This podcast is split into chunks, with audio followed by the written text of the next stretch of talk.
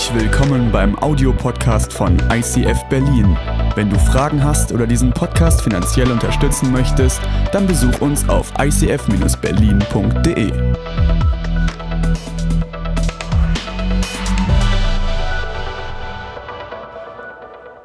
Heilig. Kennst du diese Situationen, in denen du nicht weißt, ob du dich umbringen möchtest oder ob du lieber lachen sollst? Ob du weinen sollst, mit den Knien auf den Boden rutschen sollst, mit den Fäusten auf irgendetwas einschlagen oder ob du dich freuen sollst, eine neue Beziehung eingehen sollst? Diese Momente, in denen du schwimmst und sie nicht richtig einordnen kannst. Wenn du diese Momente kennst, dann heiße ich dich herzlich willkommen. Ich kenne diese Momente auch, viele andere auch und heute Heute kennt sie sogar Jakob. Bei Jakob geht es gar nicht um irgendjemanden, äh, den Jakob, der dein Nachbar ist, sondern es geht um den Jakob in der Bibel. Der Jakob in der Bibel, der, wie soll man sagen, er hat alle ringsherum verarscht. Das ist ein, das ist ein gemeiner, hinterhältiger Mistkerl eigentlich. Jakob, ich weiß, das ist, wenn, wenn, wenn du so in so einen frommen Kreisen so, so groß geworden bist, so irgendwie schon Kirchenblut in deinen Adern fließt, ne, dann klingelt bei dir und dem Namen Jakob etwas. Das klingelt bei dir so wie, ja, da wurde immer gesagt, der Gott Abrahams, Isaaks und Jakobs und das ist dann irgendwie Jahwe und so. Ne? Das sind so, so wow, das, dieser Name, der, der, der hat Biss, der ist schon immer da gewesen.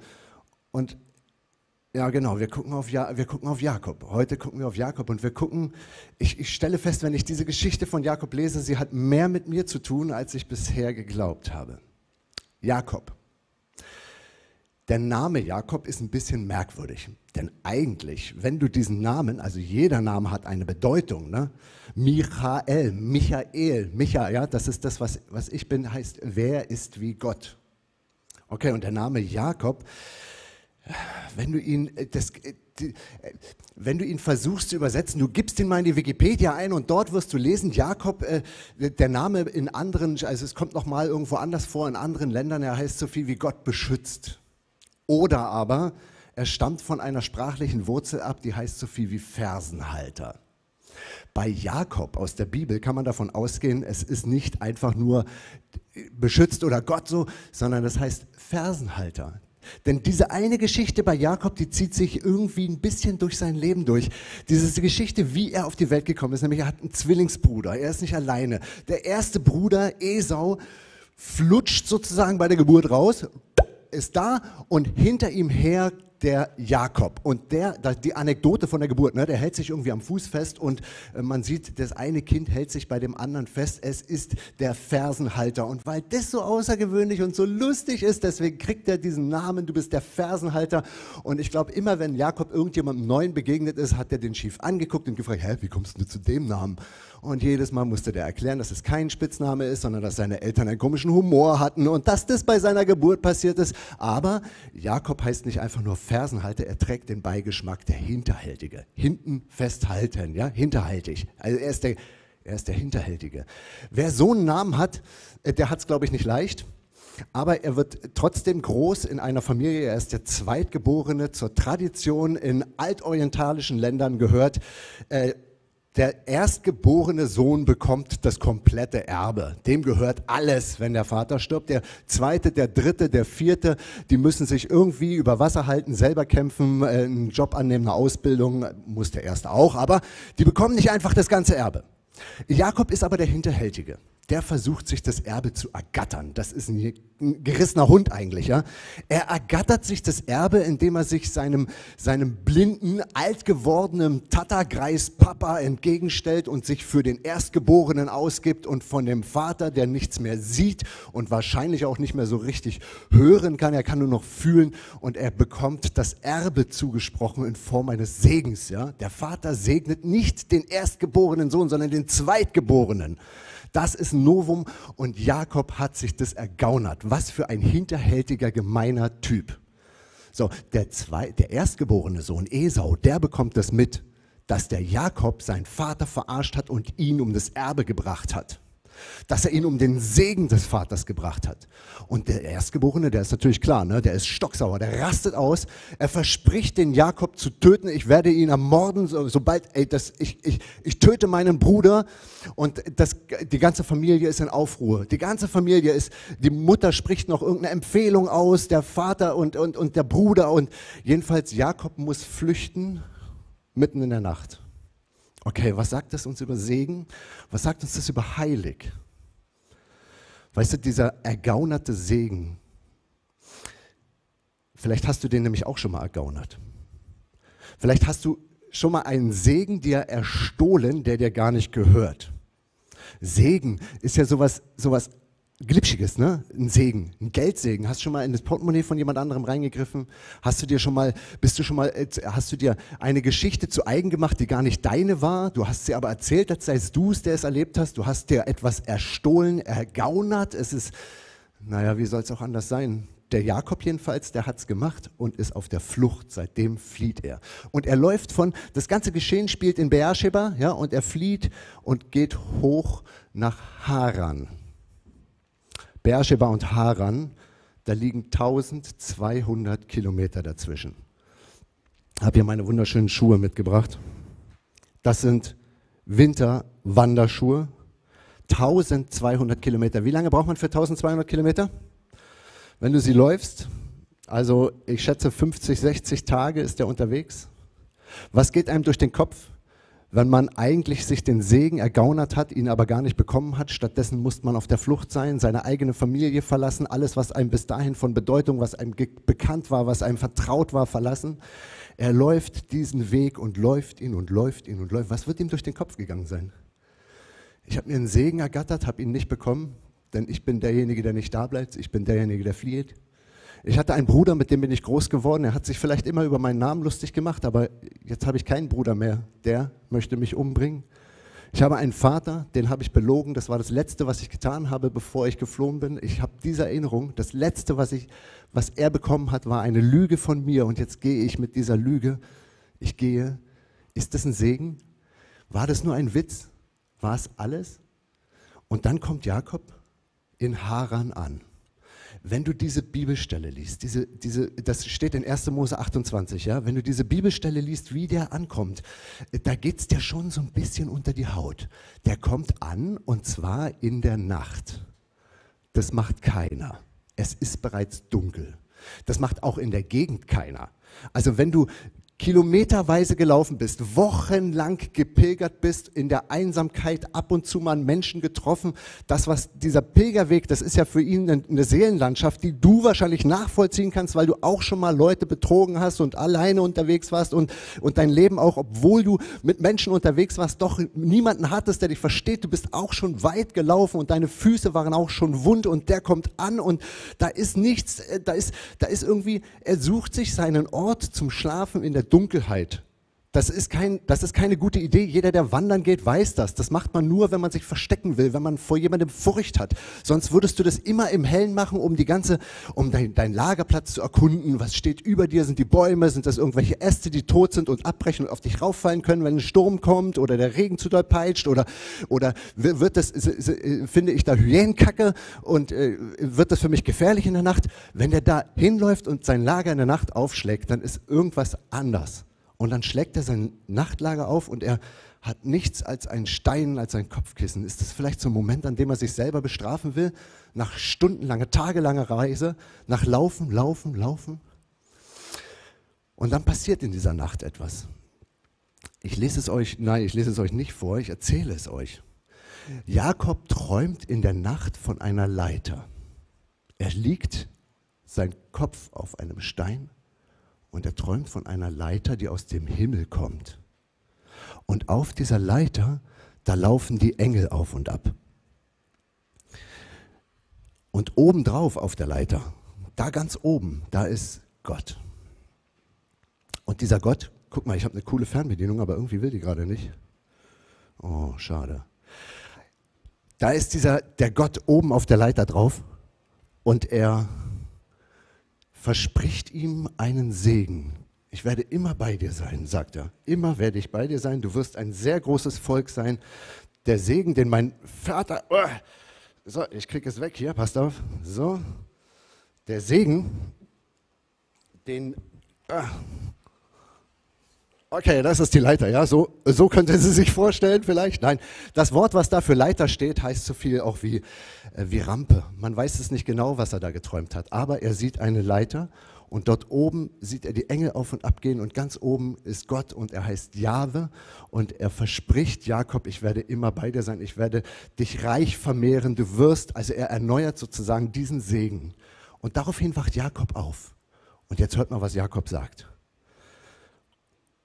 Und er fürchtete sich, 1. Mose 28, 17, und er fürchtete sich und sprach, wie heilig ist diese Stätte. Hier ist nichts anderes als Gottes Haus und hier ist die Pforte des Himmels. Und er fürchtete sich. Das ist das zweite Mal, dass in der Bibel das kleine Wörtchen heilig vorkommt. Das erste Mal, äh, das erste Mal kommt es in dieser, in dieser Schöpfungsgeschichte vor. Jetzt kommt es zum zweiten Mal vor und sofort verbindet sich das Wort mit Furcht. Jakob ist da und er träumt. Warum, warum kriegt er Angst bei so einem, warum, warum nennt er diesen Ort Furcht, wenn er Gott gesehen hat? Was ist an heilig so anders? Was ist an heilig so bedeutsam, dass man sich davor fürchten müsste? Heilig, die Uressenz Gottes, das, das Zentrum Gottes, ist es, das ist heilig, was dort passiert. Er sieht diese Leiter, die Engel steigen rauf und runter. Es ist Warum zum Fürchten? Gott hat doch nur sein Versprechen erneuert. Es hat doch nichts mit Angst zu tun. Oder doch, wenn Gott sein Versprechen erneuert? Wenn du Gott begegnest? Wisst ihr, dieser Moment, in dem er dort steht und er hat, ich weiß nicht, ob er diesen Moment provoziert hat oder nicht. Aber ich kenne Leute, die würden sich wünschen, einen Traum zu haben, von dem sie sagen, ich wache schweißgebadet aus diesem Traum auf und auf einmal weiß ich, das, was ich da geträumt habe, das ist der Zuspruch Gottes. Das ist der Moment, an dem Gott mir, mir meine Tränen vielleicht abgewischt hat, mir meine Vision wieder zurückgeschenkt hat. Ich bin so ein Lügner, ich habe mein Leben versagt, meine Familie verarscht, ich habe eigentlich alles kaputt gemacht. Und und jetzt steht er da und, und, und Gott ist das egal. Er sagt, er, er spricht ihm diesen Segen nochmal zu, als, als sei Gott viel zu erhaben, sich von diesen ganzen Wirren, die ein Leben kaputt machen, runterziehen zu lassen. Der spricht es nochmal aus und sagt, du gehörst zu mir und ich gehöre zu dir und wir beide werden diese Welt verändern. Es ist, es ist was Göttliches, was da passiert. Und diese Furcht, die sich da zum ersten Mal in Verbindung mit Heilig abspielt, kennst du das, wenn du einem Menschen in die Augen schaust und du weißt, er ist so viel besser und du guckst an dich selber herab und merkst, du bist nicht gut. Du hast dein Leben irgendwie nicht in der Hand. Es gab so wahnsinnig viele Entscheidungen zu treffen und einige davon waren falsch. Der, der Moment, in dem du deinen Job angenommen hast, der Moment, in dem du dir eine Frau oder deinen Mann ausgesucht hast, der Moment, an dem du dich für oder gegen etwas in deinem Leben entschieden hast. Und erst im Nachhinein merkst du, dass das, was du in den letzten paar Tagen erlebt hast, nicht einfach nur eine falsche Entscheidung war, sondern die Folgen einer falschen Entscheidung.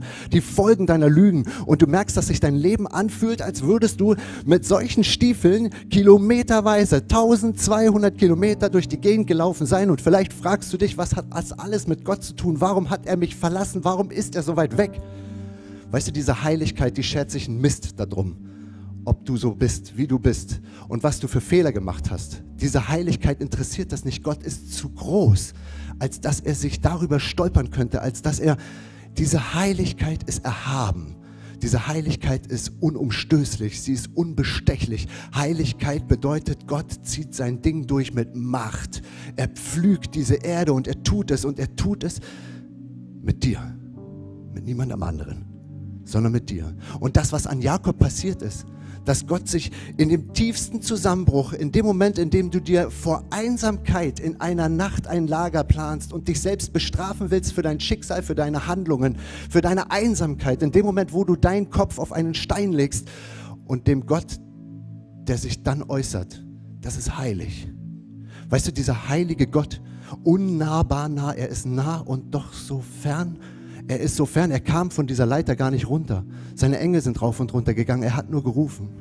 Weißt du, und das, was bei Jakob passiert ist, das, ist, das, das erkennt man in der Bibel. Okay, das ist, das ist jetzt Jakob, ne? Und dann gibt es noch einen Abraham und einen Isaak und du guckst auf diese Biografien und sagst, Mensch, die haben was mit Gott erlebt und die haben Vergebung erlebt und die haben neue, neuen Weg geschenkt bekommen und die haben eine Verheißung bekommen, der sie nacheifern konnten und die sie aufgebaut hat und die ihnen im Dunkelheit Mut zugeflüstert hat. Da sagst du ja, das sind drei Personen im Alten Testament und noch vier und fünf und dann kannst du sie irgendwann abzählen und sagst ja, aber Gott, wie ist es denn mit mir? Und dann merkst du, dass die Juden im Laufe der Geschichte, im Laufe der Bibel immer wieder sagen, es geht um den Gott Abrahams, Isaaks und Jakobs und wir nennen ihn Jahwe. Und dann kommt irgendwann Jesus und sagt, dieser Jahwe, das ist, das ist, das ist der Gott, das ist, das, das bin ich. ich. Ich bin persönlich da, ich, ich bin für dich da. Ich, ich. Und dann merkst du, das, was bei Jakob passiert ist, das ist nicht ein einmal geschehen. Denn Gott ist ein Wiederholungstäter. Er ist, er ist einer, der immer wieder diesen gleichen Schritt tut. Er tut ihn in seiner Heiligkeit. Denn du kannst ihn nicht besudeln. Du kannst ihn nicht mit Dreck beschmeißen. Er tut es, weil er es will. Weil er sich keinen Untertan geschaffen hat, sondern ein Gegenüber. Weil, weil er nicht ohne dich sein will. Er, ah, das ist, aus diesen Geschichten mit der Heiligkeit sprudelt die Liebe pur. Weißt du, wir haben diese vier Symbole, wir haben dieses Herz, wir haben diesen Wegsabzweig, wir haben den Anker, wir haben das Kreuz. Und diese, diese vier Symbole, das ist, das, äh, langsam gehen sie ja in Fleisch und Blut über. Ne? Dieses, du, hast, du hast das Herz und du merkst, okay, dein Herz, du weißt vielleicht manchmal nicht, wo es gerade schlägt. Manchmal hast du dein Herz, es ist, es ist vielleicht gerade bei deiner, bei deiner Freundin, die gerade Schluss macht. Vielleicht ist dein Herz auch gar nicht bei irgendeiner Kirche, hat überhaupt nichts mit fromm zu tun, sondern dein Herz ist unterwegs, rastlos. Es läuft, es läuft und es weiß nicht, wo es sich festhalten soll. Dein Herz Du hast es vielleicht selber verloren, vielleicht an dich selbst, an deine Drogen, an deine Freundin, an deinen Götzen, an dein Geld, an was auch ich auch immer du. Weißt du, aber Gott in seiner Heiligkeit, Gott hat sein Herz nicht verloren. Es schlägt für dich. Er atmet für dich. Der André hat mir letztens so ein cooles, so einen coolen Text zugeschickt, wo er sagt, der, der Name Gottes ist wie Atmen. Man weiß bis heute nicht, wie er ausgesprochen wurde, denn die Juden haben vermieden, die Heiligkeit beim Namen zu nennen. Sie haben ihn Adonai oder El Shaddai oder haben ihm verschiedene Namen gegeben, diesem Gott. Denn Jahwe, du kannst es vielleicht gar nicht wissen, wie man den ausspricht. Jahwe, Yahweh, Jehova. Oder ist es einfach der Laut, den es macht, wenn du atmest? Jahwe dann ist er derjenige, der dich von ersten Atemzug begleitet bis in den letzten Atemzug. Es ist derjenige, der dich liebt und der dir den Mund gegeben hat, der gar nichts anderes kann, als ihm zum Lob. Die ganze Welt atmet ihm die Liebe zu und du kannst das bewusst tun. Du kannst sagen, Gott, du gibst mein, du gibst dir mein Herz und es ist, weißt du, ich liege hier mit meinem Kopf auf einem Stein und mein Leben ist kalt und ich, ich habe mich versteckt und, und meine Familie verloren und innerlich bin ich schon von mir selbst distanziert. Ich bin ein hinterhältiger Jakob, ich bin ein Schwein. Und Gott sagt, ja, mein Herz schlägt für dich. Ja. Weißt du was? Wenn du diesen Herzschlag Gottes einmal führst, wenn du seinen Atem hörst, dann ist es für dich der Moment, an dem du sagen kannst, okay Gott, das gibt mir Mut. Ich möchte nicht mehr springen. Ich möchte nicht mehr, ich möchte nicht mehr wegrennen von meinem Schicksal, sondern ich richte mich auf, denn du richtest mich auf. Und jetzt, jetzt vertraue ich dir. Denn was du mit Jakob gemacht hast, das ist bei dir zur Tradition geworden. Das ist kirchliche Tradition. Und auf einmal schlägt dein Herz wie seins. Und du merkst, diese, dieser, dieser Abzweig, dieser Abzweig, du kannst, du kannst auf einmal, kannst du anders werden. Jakob ist danach weitergelaufen. Er hat sein Leben in den Angriff genommen. Okay, er hat weiter betrogen. Sein Schwiegervater hat da übers Ohr gehauen. Er wurde übers Ohr gehauen. Er hat noch mal mit einem Engel gerungen. Sein Leben lief. Aber er hatte diesen Segen. Abzweig. Weitergehen in eine andere Richtung gehen. Denn da ist dieses Kreuz. Und der, der an diesem Kreuz hängt, der macht nichts anderes als heilig, heilig, heilig. Weißt du, diesen Gott, den haben sie versucht gefangen zu nehmen. Sie haben versucht, diesen Gott ans Kreuz zu nageln. Sie haben versucht, ihn zu bändigen. Aber du kannst Gott nicht bändigen. Du kannst ihn nicht gefangen nehmen. Du kannst ihn, selbst durch Folter kannst du diesen Gott nicht bremsen. Du, dieser Gott ist heilig, unbestechlich, unzerstörbar. Und er kriecht von seinem Kreuz runter, kriecht aus seinem Grab, steht auf einmal wieder auf. Denn du kannst ihn nicht gefangen nehmen. Er ist da. Er hängt an diesem Kreuz und auf einmal nicht mehr. Und dann hängt er an deinem Leben und sagt, was ich schon immer immer wollte. Heilig, ich wollte es schon immer. Dich, mein Leben ist nach dir ausgerichtet. Du, du bist mein Jakob, du bist ein kleiner Hinterhältiger, aber ich liebe dich und für dich hänge ich da. Wenn du jetzt in deiner Wüste unterwegs bist und läufst und läufst und deine 1200 Kilometer in diesen Schuhen zurücklegst, weißt du, mach dein Anker an Jesus fest.